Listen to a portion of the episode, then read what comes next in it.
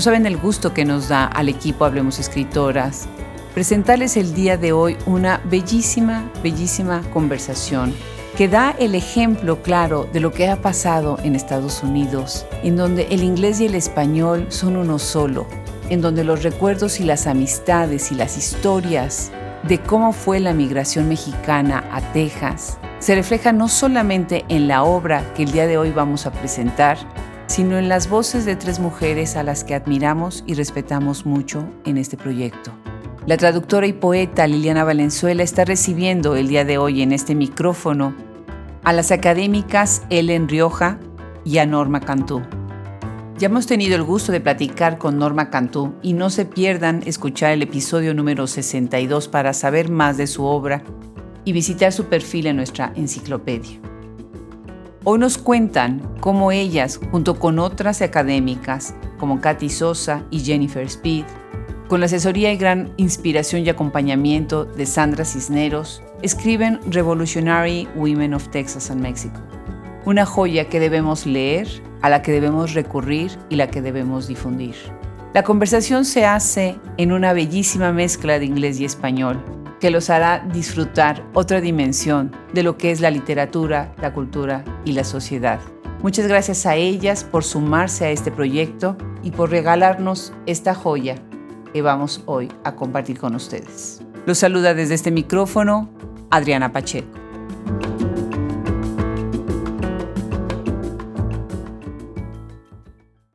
Hola, les saluda Liliana Valenzuela para Hablemos Escritoras. Para celebrar el mes de la historia de las mujeres, les traemos los retratos de 18 mujeres de Texas y México que revolucionaron sus mundos. Escrito por autores contemporáneos como Sandra Cisneros, Laura Esquivel, Elena Poniatowska, Carmen Tafoya y muchos más, y contextualizado por la historiadora Jennifer Speed, estas mujeres son una inspiración. Hablamos con Ellen Riojas Clark, una de las editoras de la antología, y Norma E. Cantú, quien escribió el epílogo. In celebration of Women's History Month, we bring you the portraits of 18 women who revolutionized their worlds. Written by contemporary writers such as Sandra Cisneros, Laura Esquivel, Elena Poniatowska, Carmen Tafoya, and contextualized by historian Jennifer Speed, these women will challenge and inspire. This book will likely be used in college campuses and high school classes, but also embraced by the general public. We speak with Ellen Riojas Clark, one of the anthology's editors, and Norma E. Cantú, who wrote the afterword. Bienvenidas a Hablemos Escritoras, Norma y Ellen. Un gusto tenerlas aquí. Gracias, Liliana. Es un placer. Sí, y las dos son eh, profesoras distinguidas y eh, ya leímos sus bios, eh, pero también somos amigas y comadres, así que les, voy a decir Ellen y Norma. Estamos aquí para celebrar la publicación de este libro. It's a beautiful edition, Revolutionary Women of Texas and Mexico, Portraits of Soldaderas, Saints and Subversives. It's a very intriguing title. Uh, can you tell us why this book and why now? ¿Cómo surgió? Well, uh, les voy a platicar lo que Kathy Sosa siempre dice y que hace 10 años ella uh, encontró un ensayo escrito por un hombre uh, sobre las mujeres héroes en México y en parte de Texas. Y que ella, por ser este, no mexicoamericana, era la primera vez que había, se había dado cuenta de muchos de esos nombres. Entonces, en platicando con su esposo, la, otro hombre, ah, con Lionel Sosa, su esposo, que es de aquí de San Antonio y lo he conocido desde que teníamos 13 años, eh, se dio le preguntó, ¿tú conoces estas mujeres? Y él le dijo, pues mi abuela fue una de esas mujeres que vino de México a Texas y aquí sola, con sus hijos, aquí desarrolló todo un negocio, su familia, sus casas, etc. Entonces, para él, su abuela o las dos abuelas tenían más o menos la misma historia y con eso se dio cuenta cómo es la mujer mexicana que vino de México a los Estados Unidos, aquí en Texas.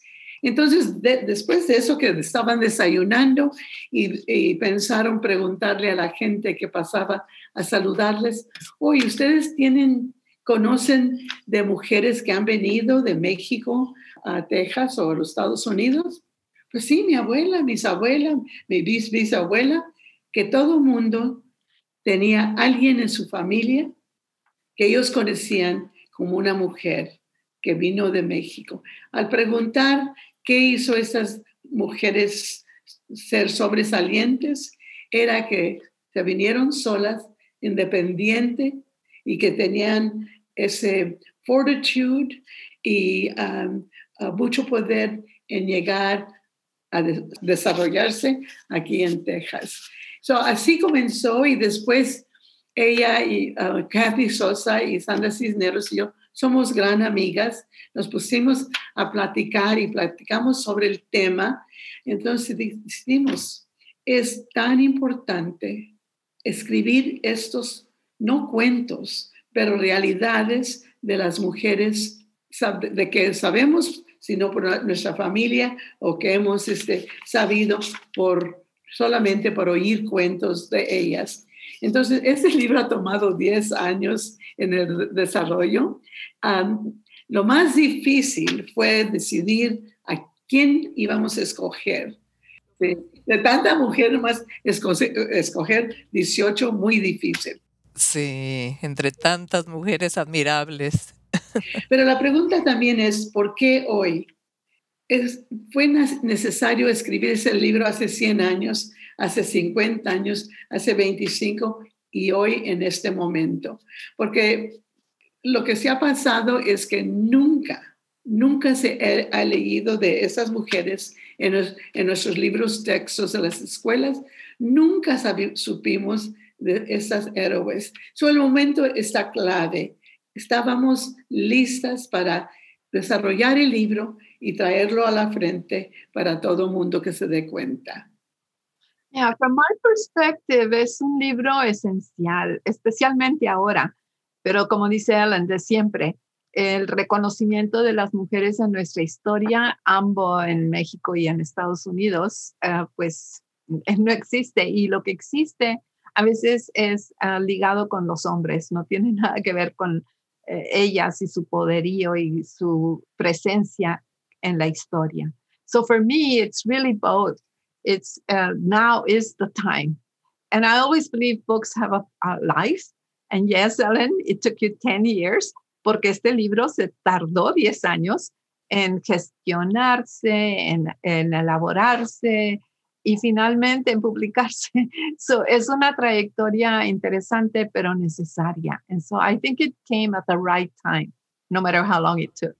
Yes, en, en, gestarse, en nacer, ¿no? Y tantas historias muy, muy interesantes eh, desde la revolución, de las abuelas, de las personas en San Antonio, de tantas abuelas que se vinieron solas y que la historia es muy reciente todavía, ¿no? Todavía tenemos esos testimonios y luego de figuras claves en la cultura mexicana, en la cultura de Texas, del lado espiritual, artístico, eh, revolucionario de las zapatistas, o sea, cubre una gama muy amplia de...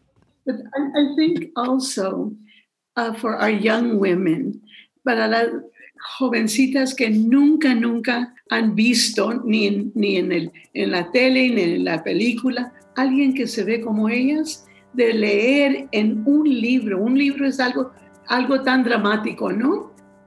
Es priceless para leer de quién son ellas, de dónde vienen y que tienen que desarrollarse ellas con una identidad fuerte, porque de eso vienen, de algo strong, strong women. Sí, yo creo que va a inspirar a, muchas mujeres y niñas aquí y en todas partes. ¿Y cómo definen una mujer revolucionaria? Revolutionary Woman para este libro? Una mujer que hace cambios sociales, familiares educativos, de toda clase, un cambio, cambiar las, como, las cosas como estaban. Because those things never sit right with us. And so we, it's like Norma said, it was a world created and documented by men. Entonces nosotros tenemos esta perspectiva de nosotros como mujeres, pero es para transformar no solo a ellas mismas, pero transformar la sociedad. So a revolutionary woman is a change agent, a change agent for the betterment of our society, of our families, of our communities, etc. What do you think, Norma? Absolutely. Es algo clave que no nada más están interesadas en su propio porvenir, sino que también trabajan por el porvenir y el bienestar de toda la comunidad. Eh, it's for me, it's amazing how all of these women, como dices Liliana, in different sectors of, of the society, made a change uh, with their life, with their just being alive and their work. They took the agency to create that change they saw that was needed. I say in the epilogue something about that, how all of us can be revolutionaries. If we see what's around us and we see things that could be better, then we can do it. And that's what they did.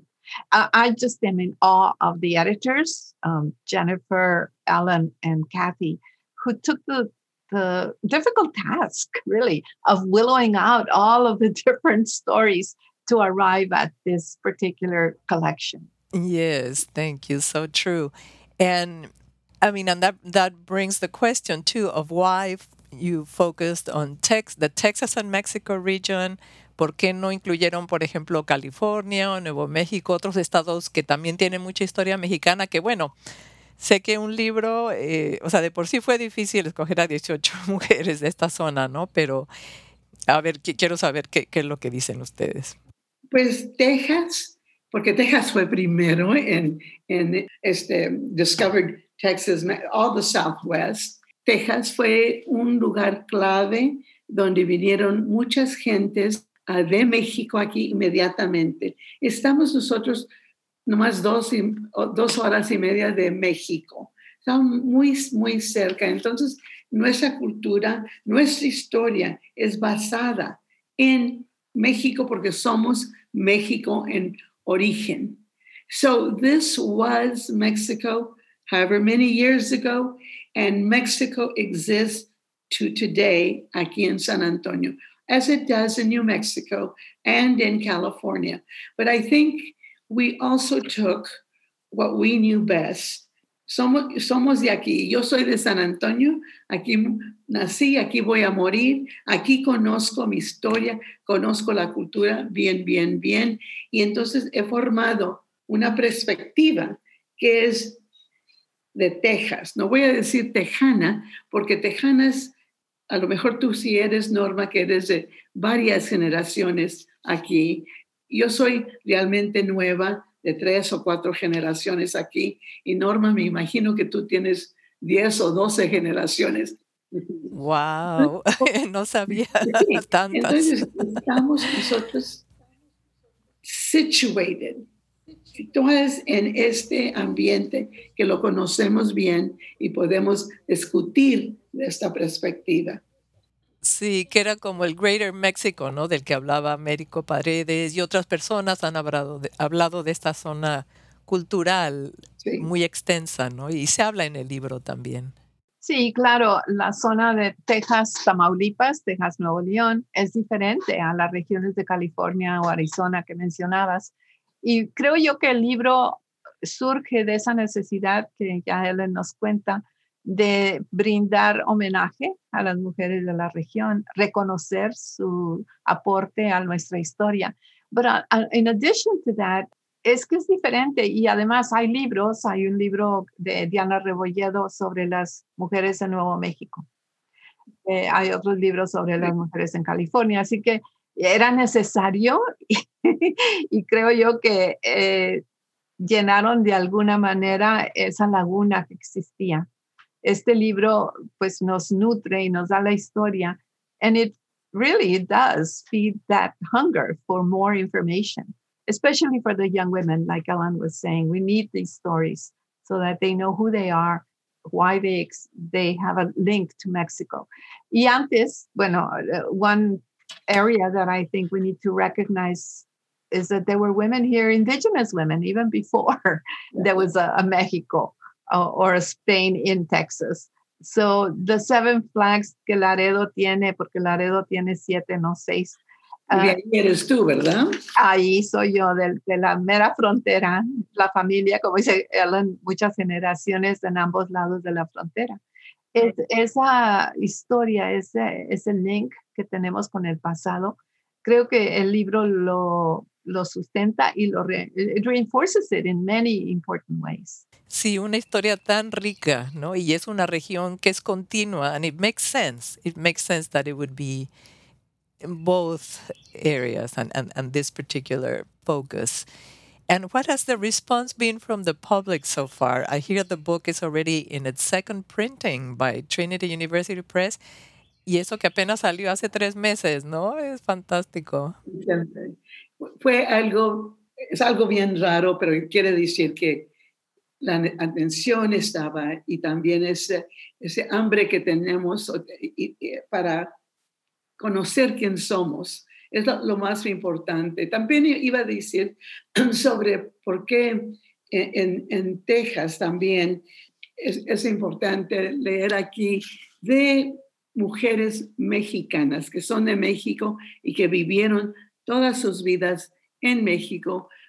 Aún Frida Kahlo, Frida Kahlo sí se fue a California, a Nueva York, a Chicago y a, otros lados. Pero también son mujeres que han formado quién somos y, van a seguir formando quién, quién somos. Y eh, por eso es, es muy importante leer por la primera vez en un libro, se me hace, corregirme, esta norma, que si es el primer libro que trata mujeres en una, en una perspectiva binacional, mexicanas y de los Estados Unidos o, de Texas, de otras partes. ¿Es el primer, primer libro que trata esto, Norma? Que yo sepa de esta manera, sí. Hay estudios, por ejemplo, de la literatura, de, las que escriben en ambos, de México y de Estados Unidos, pero Ah, acaba de sacar el MLA unos también ah, de Elizabeth Martínez, una colección de ensayos sobre mujeres, pero es en la literatura nada más, no historiadoras, pintoras, ah, revolucionarias de otras maneras, no, este es el único que yo conozco. Sí, y hablando de esa conexión, o sea, de cómo eh, las mujeres de un país han influenciado el otro y viceversa, y toda esa migración que hubo después de la revolución, de cuando llegaron muchas mujeres a Texas, algunas solas y criaron a sus hijos y los sacaron adelante, abrieron negocios, fue increíble, ¿no?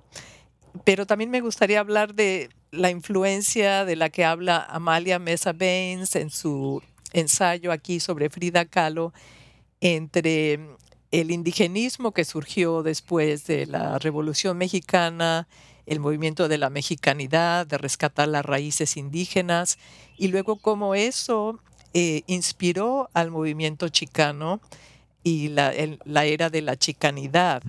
¿no? Y, y, cómo Frida Kahlo eh, fue un reflejo de estas dos culturas, porque ella era mitad europea, mitad mexicana de sus padres, y, sentía mucho conflicto por eso, ¿no? Y, lo reflejó en una de sus pinturas eh, como, es la Dos Fridas.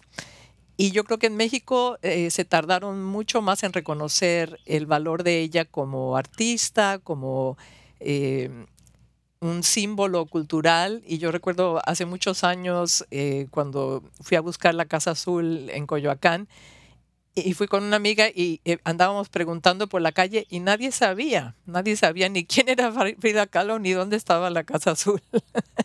en un momento en que eh, en Estados Unidos, cuando yo ya vivía en Estados Unidos, en Texas, ya ella estaba en boga, ¿no? So, so how, how do you think about this? Well, I think um, when she surfaced, she really was revolutionary in the sense that though she married a very strong muralist, well known, she was able to transform her role as an artist of one that reflected her. Entonces, por la primera vez, ella tomó su identidad de quién era ella, aunque era alemana y mexicana, pero buscó más abajo para ver realmente por qué tenía esa conexión ella con México, con, por ejemplo, las verduras, las frutas, las flores, todo lo tropical de México, los animales, todo eso, era que, eh, era México antes de que era México, ¿no? Entonces, esa conexión con su, con indígena es parte de quién somos. No nos podemos, no podemos dejar eso. Soy mestiza, soy chicana, soy morena por una razón, por la razón que mis raíces sí son indígenas. Entonces, eso es lo que reflejó uh, Frida en su trabajo artístico. And that's what drew us then to her work, that she was talking about this duality, uh, esos dos mundos, o tres mundos, o cuatro mundos, y esas perspectivas, que era una perspectiva femenina sobre el contexto donde vivía, la historia donde vivía, la sociedad donde vivía y, y todo lo que había aprendido. So I think that for the first time, I definitely remember my I, I encountered her work. I will tell you what year and where. In 1959 in Oaxaca. Y en ese tiempo yo hubiera comprado una una pieza de ellas por 300 dólares, pero en 1959 no tenía yo 300 dólares. Fíjate. Mi credit card. y porque en 1959 yo conecté con el trabajo de aunque había conocido el trabajo de Diego Rivera mucho antes. And I think that's what Amelia Mesa Baines explores in that. explores that deep seated cultural identity with her visual art because it was the first time it had been portrayed. And just like this book, porque la primera vez presenta el trabajo, los ensayos, pero el interés es lo, el trabajo de mujeres, es que sí tenemos otra perspectiva que podemos conectar, con cual podemos conectar. one of the beauties about the essay by Amalia is that she also includes a journal entry. Yeah. And, and so it makes it a hybrid essay. It, I love it. It's personal, it's testimonio, it's uh, historia de arte because she goes into the paintings and talks about it. Pero luego se, se pone a sí misma and her connection with Carlo as a Chicana artist in California, in San Francisco specifically. And she says that I'm speaking from my perspective in San Francisco. Uh, para mí, sin embargo, fue algo, um, pues es que I think in the 60s, 70s, we were hungry for anything Mexican, anything that connected us to those roots. Y Frida, pues era un símbolo como artista, pero también como mujer, uh, como decía Ellen, híbrida, porque as a mestiza herself, she understood that reality that Chicanas were going through. And so we identified with that aspect of her. I have friends, um, uh, you know her, Ellen, Anita Revilla. I mean, mm. her whole house is Frida and wears Frida earrings, Frida everything. And many, for many Chicanas, she is that symbol of survival, of endurance, of agency and power. Um, in some way, because she was empowered, she empowers us. Yeah, beautifully said. Amalia, Amalia makes that. Yeah, clear. both of you beautifully said. And is that push and pull Right. That's your whole life. You're just like in this struggle.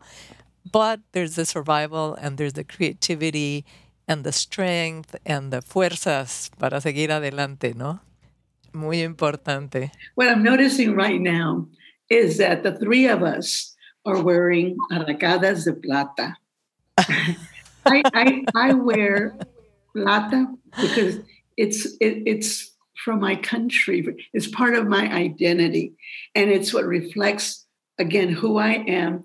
And these me dan poder también. And that's the other thing that I think we pick up on symbols that artists use to, uh, to give us that strength and that sense of, of empowerment and power.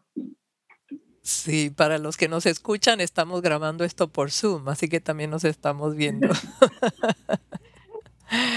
Muy bien. Y eh, Norma, eh, ¿qué, ¿cuáles son algunos de los highlights? I have so many favorites among the women portrayed, you know, each painted with loving care by very notable contemporary authors.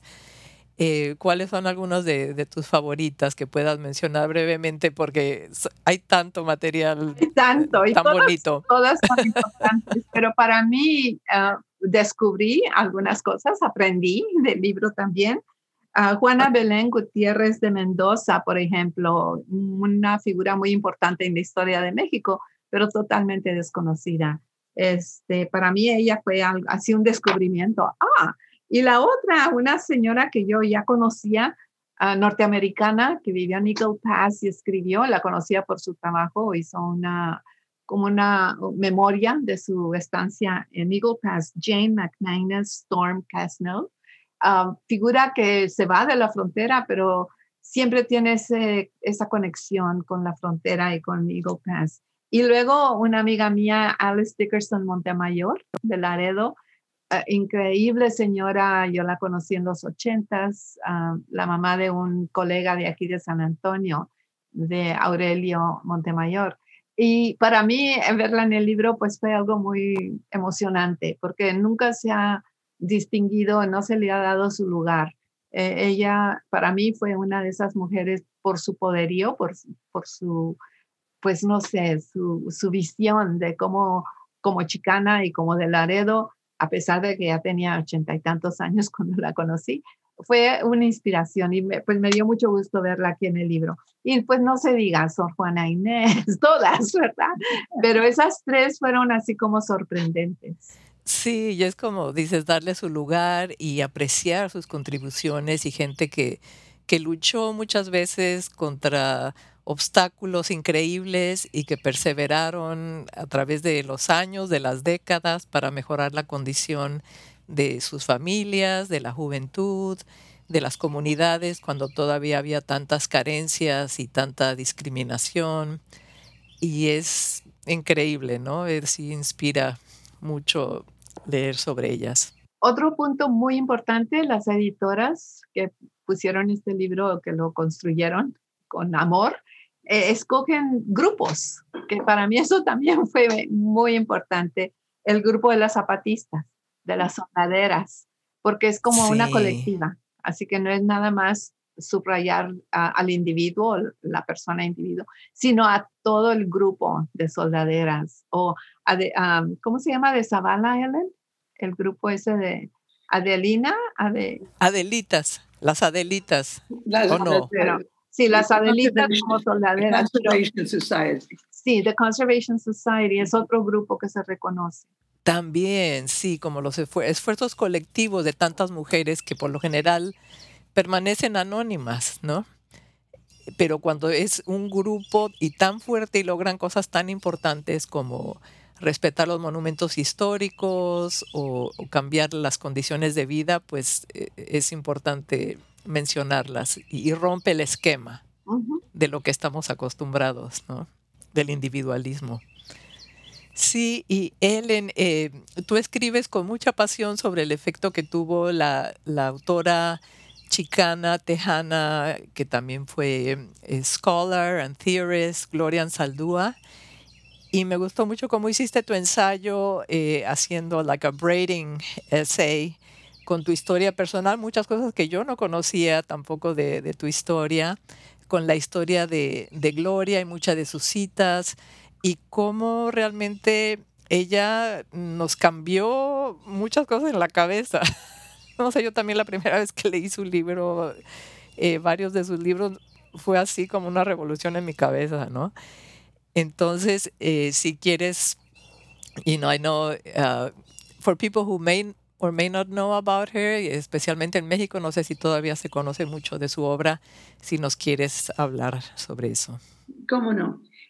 La que realmente sabe todo de Gloria Ansaldúa es Norma, porque ella fue la que organizó el, el grupo de sobre Gloria, Gloria Ansaldúa.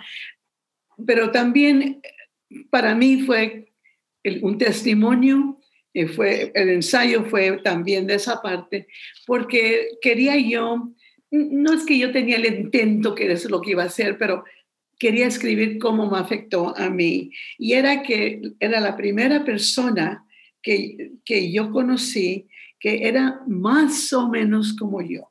Tantas cosas que, con que conectamos. She was handicapped por su, sus um, uh, enfermedades este, femeninas que tuvo y, y en, I was handicapped porque tengo un ojo. Y cuando dice eso, que el mundo se ve de dos maneras, Son, tenemos varios espacios en donde vivimos y todo eso forma quién somos. Pero lo primero que me llamó su atención era que ella era de South Texas, de cutis moreno, como, era morena como yo, tenía un handicap, era chaparra como yo, ah, y eh, ella era lesbian, todo era dual, lo que es en su vida. Y eso fue algo que inmediatamente con que conecté yo con lo físico de ella, antes de conectar en una manera intelectual siempre desde el Trinity, donde está uh, como profesora Norma, ahí estudié yo literatura mexicoamericana escrita, digo, este, con el profesor gringo, blanco, y, y sobre literatura mexicoamericana por puros hombres. So it was such a realization to read her work. And por, to be a researcher and academic, it was fascinating to read someone who had actually developed theory in terms of all of the arenas she worked theory that extended much more much beyond just what i do the area I worked in that her work is recognized not just in queer studies, women's studies, bilingual education, et cetera, et cetera, et cetera. So her theory then captured us in terms of how the works we have been working with were fundamentally from this side of the ocean, que nunca habían, nunca habían aprendido mis profesores o otras personas sobre la gente de México americano o indígena. Y ello es la que por la primera vez pudo escribir que voy a, a describir mi mundo en los espacios donde vivimos y lo que vive dentro de nosotros, cómo vemos el, el mundo y que parte de su identidad era lo indígena. And so again, it combined with Frida's work that I had seen visually about las dos entidades, las dos maneras o múltiples maneras en ver el mundo. So I think that she changed my life. She changed in terms of my academic work and how I conduct research and how I view the world. So Norma, then you can tell her all about Sí, y muchas gracias, Helen. Y, y sí, Norma también tradujo su libro eh, y fue, está publicado por la UNAM y, me imagino que fue un reto gigante. Yo he traducido solamente un ensayo y, y, me encantó y fue un reto fabuloso, pero tú eres la persona idónea para haber traducido a Ansaldúa. Sí, me da mucho gusto de decir que está agotada la edición de la UNAM y estamos ahora en trámites para sacar otra edición en conjunto con Antlut Books, que es las que tienen el copyright en Estados Unidos de Borderlands, la frontera. Sin embargo, Ansaldúa tiene muchos otros ensayos que todavía quedan por traducirse. Tal vez en el futuro me ponga ese reto. It was one of the hardest things I have ever done. I can imagine, yeah. Sí, pero ad además de eso, it was also transformative. Y igual que el, el, ensayo de Ellen en este libro, es algo, es una joya. It's something unlike anything I have ever read of Ellen's.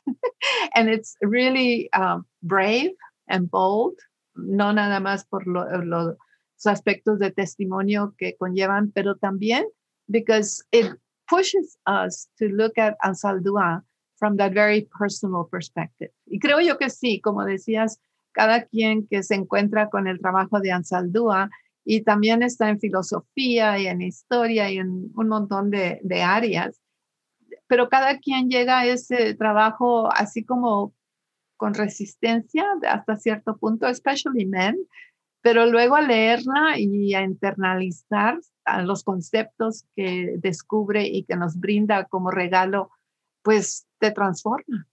Y esa transformación a veces nos lleva a ser nosotras mismas igual de pues aventadas de hacerlo, lo que tenemos que hacer, de ser revolucionarias. Sí, y que luego reevalúas todo del mundo de acuerdo a esta teoría, ¿no? Que se aplica a tantas partes de la vida y que ya no puedes volver a ver el mundo de la misma manera, ¿no? You can't unsee it. Right. I just did. I just did a presentation to the Mexican American Bar Association and um, they had the largest audience, one of the largest audience for one of their Zoom presentations.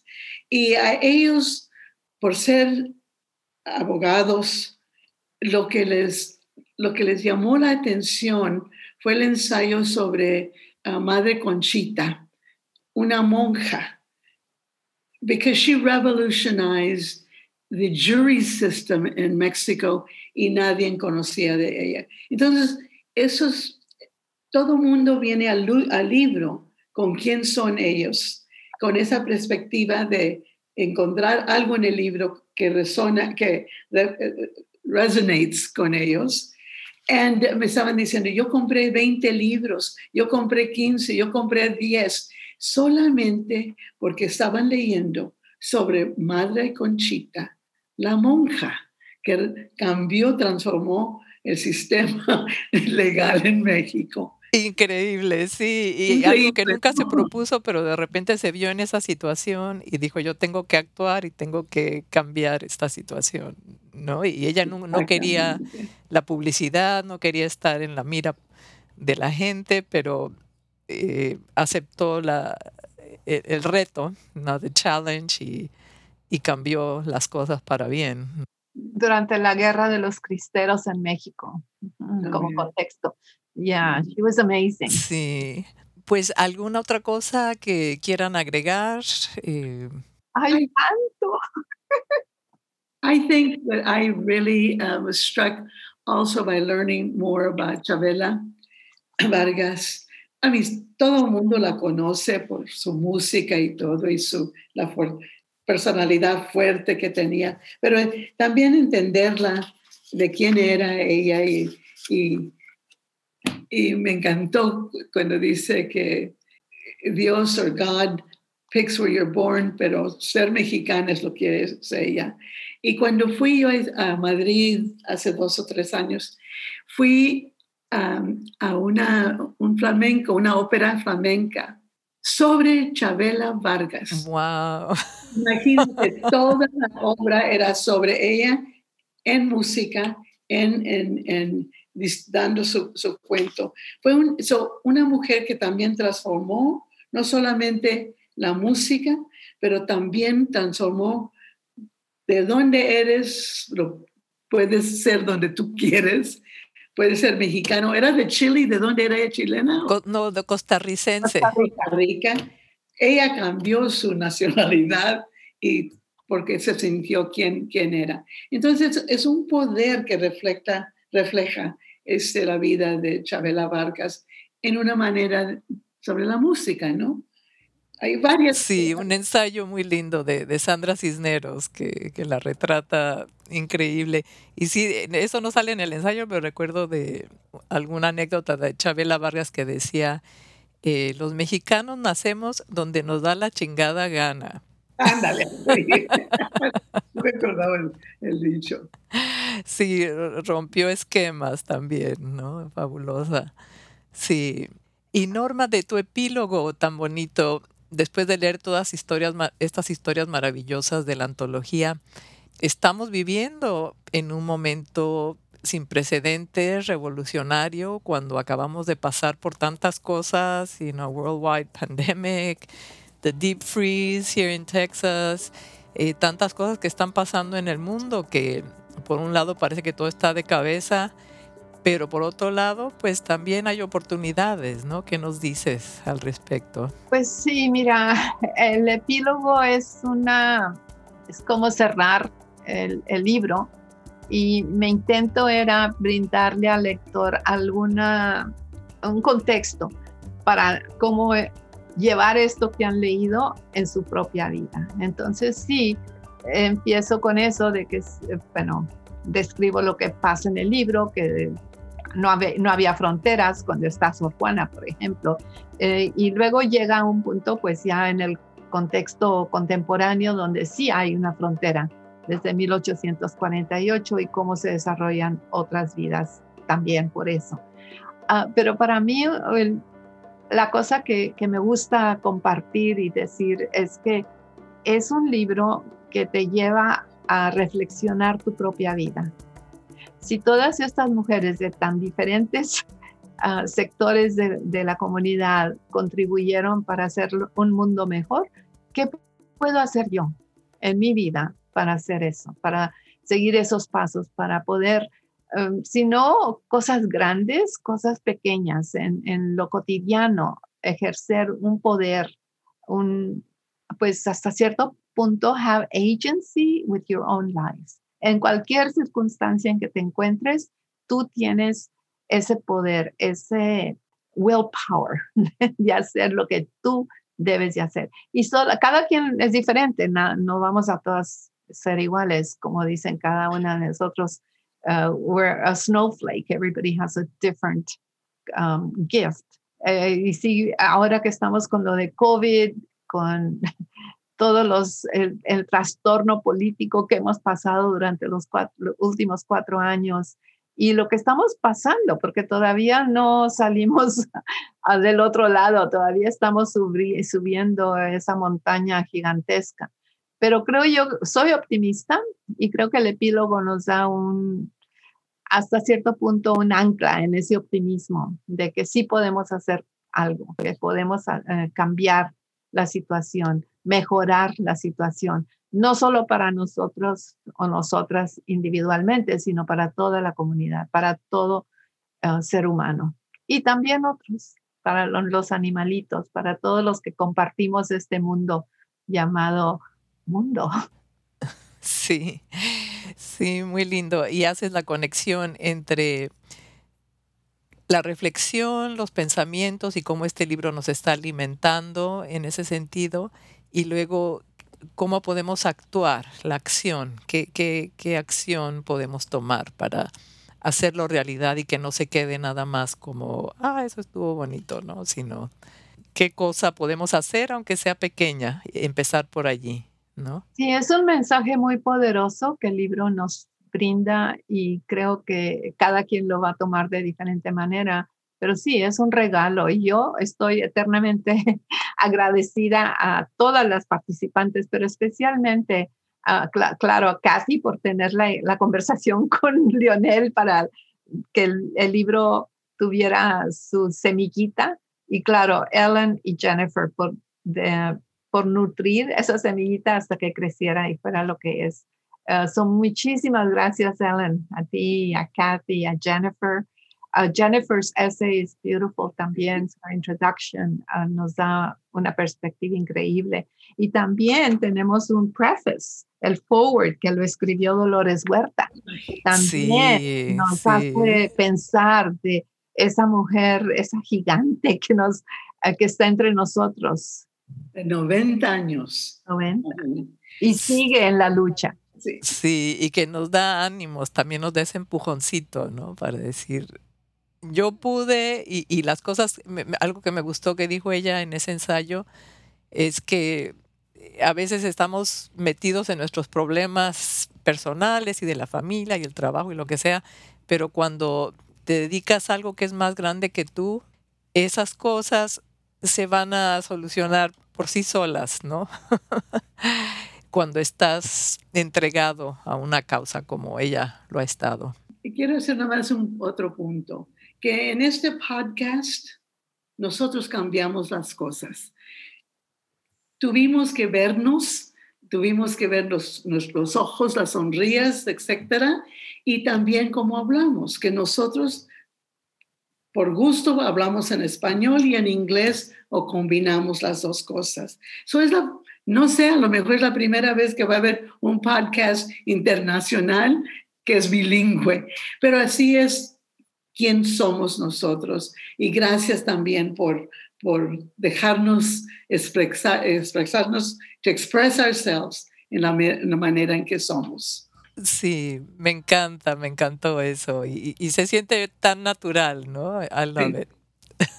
And they'll probably edit this out, pero yo quiero darle las gracias a Adriana porque es un espacio que ella ideó y se ha creado durante varios años ya fenomenal. Es un espacio para escritoras que de todas partes, pero sí del habla español. Y es amazing work. So thank you so much, Adriana, for doing this work. Thank you. Thank you don't know the value. It's, it's way beyond you, what you can imagine. Eh, no solamente sí. estás, uh, in a way, chronicling what's going on in literature uh, in this day and age, pero también les estás dando campo a las escritoras jóvenes para entrar, para desarrollarse, para presentarse y a las mayores, así como yo, pues también, porque entonces aprendo tanto de cada podcast. Es, un, es una cosa increíble. Muchas gracias. Sí, definitivamente. Y, y los dos son muy amenos, ¿no? El podcast pues, es tan fácil escucharlo y aprender mucho mientras estás caminando o, limpiando la casa o, en el coche o lo que sea y está uno oyendo y aprendiendo y es como que alguien te está platicando, ¿no? Igual esta antología se me hizo también muy amena y que era como escuchar de muchas amigas estas historias increíbles, ¿no? Así que eh, se lo recomiendo mucho a todo mundo. Y para cerrar, pues eh, me gustaría preguntarles sobre qué proyectos, en qué proyectos están trabajando. Ellen, sé que tú tenías algo preparado eh, que has estado haciendo sobre el pan dulce de México. Y, y, y, yo creo que otras cosas, ¿no? Pero empecemos por ahí. Pero ya también lleva muchos años el libro de, de pan dulce, pero uh, va a salir el año que viene también por Trinity Press. Esperamos que también tenga el éxito que tiene eso. Pero es sobre la identidad del pan dulce, que si uno pierde los nombres de los pan dulces, ya murió el concepto de ese pan o se acabó ese pan. Entonces también ah, dice la misma cosa que dice uh, Gloria Saldúa y, y todas esas mujeres, recuerden los nombres, sepan de lo que hablan, sepan de lo que comiendo, de dónde viene, qué es la historia, qué es la cultura, etcétera. Sí, qué lindo. Me va a dar mucho gusto ver ese libro. Gracias, Lilian. ¿Qué quieres que te diga yo lo que estoy haciendo? Sí. no. que, bueno, y sé que ustedes andan en todo, así que si quieren agregar más proyectos, igual. Son muchos proyectos, pero en mano así inmediato eh, tengo Research Leave el otoño y voy a regresar al Camino de Santiago para ver los cambios que ha habido, parte por lo del COVID, que tuvieron que cerrar albergues y estancias, incluso las iglesias. So, eso va a ser parte del libro, un libro que empecé hace casi 10 años.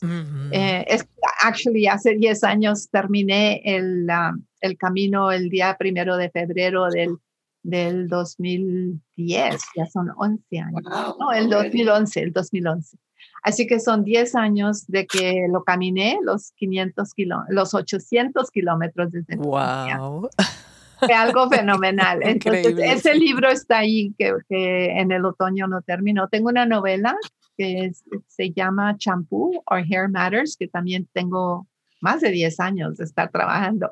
No es que lo trabaje diario, se eh, como todas las cosas, haces un poquito y luego te olvidas o vas a otras cosas. Pero ha estado allí nudging and, and pushing me recientemente con lo del COVID, sí. así que yo creo que lo voy a terminar este verano.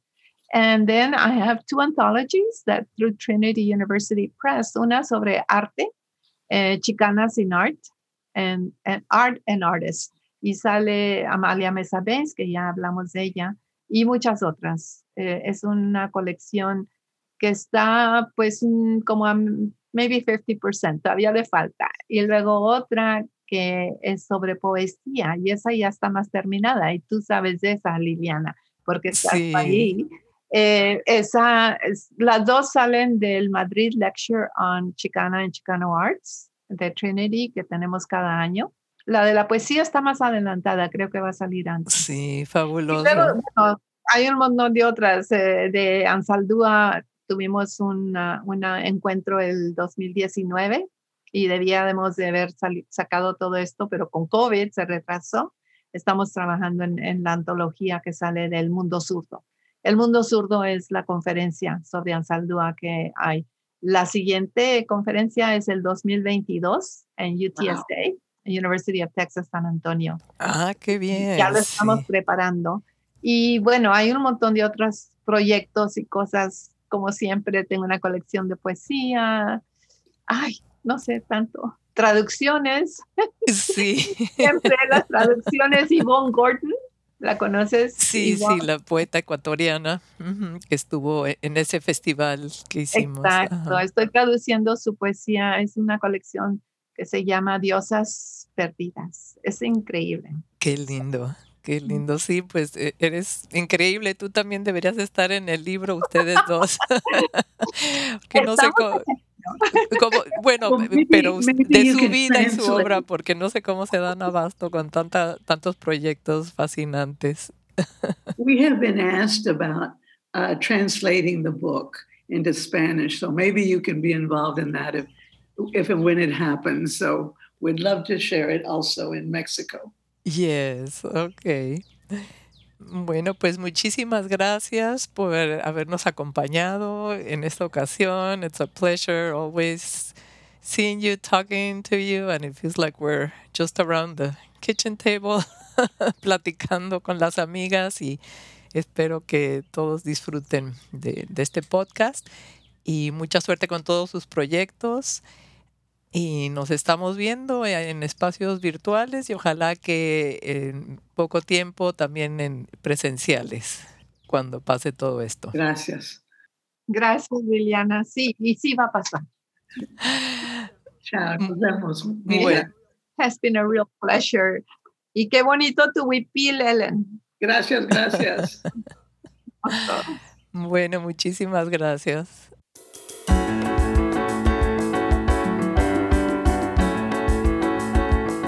Esto fue todo por hoy. Muchas gracias por acompañarnos. Los saludó Liliana Valenzuela. Agradezco al equipo de Hablemos Escritoras Podcast Curadores Literarios. Adriana Pacheco, Fernando Macías Jiménez, Andrea Macías Jiménez, Wilfredo Burgos Matos, Alejandra Márquez, Francesca Denstedt, Juliana Zambrano y el curador Luis Enrique Castellanos. Visite nuestro nuevo sitio web que incluye los podcasts, una enciclopedia de escritoras y traductoras, una biblioteca e información sobre editoriales y revistas. Los esperamos como cada semana a nuestro próximo podcast. No se lo pierdan.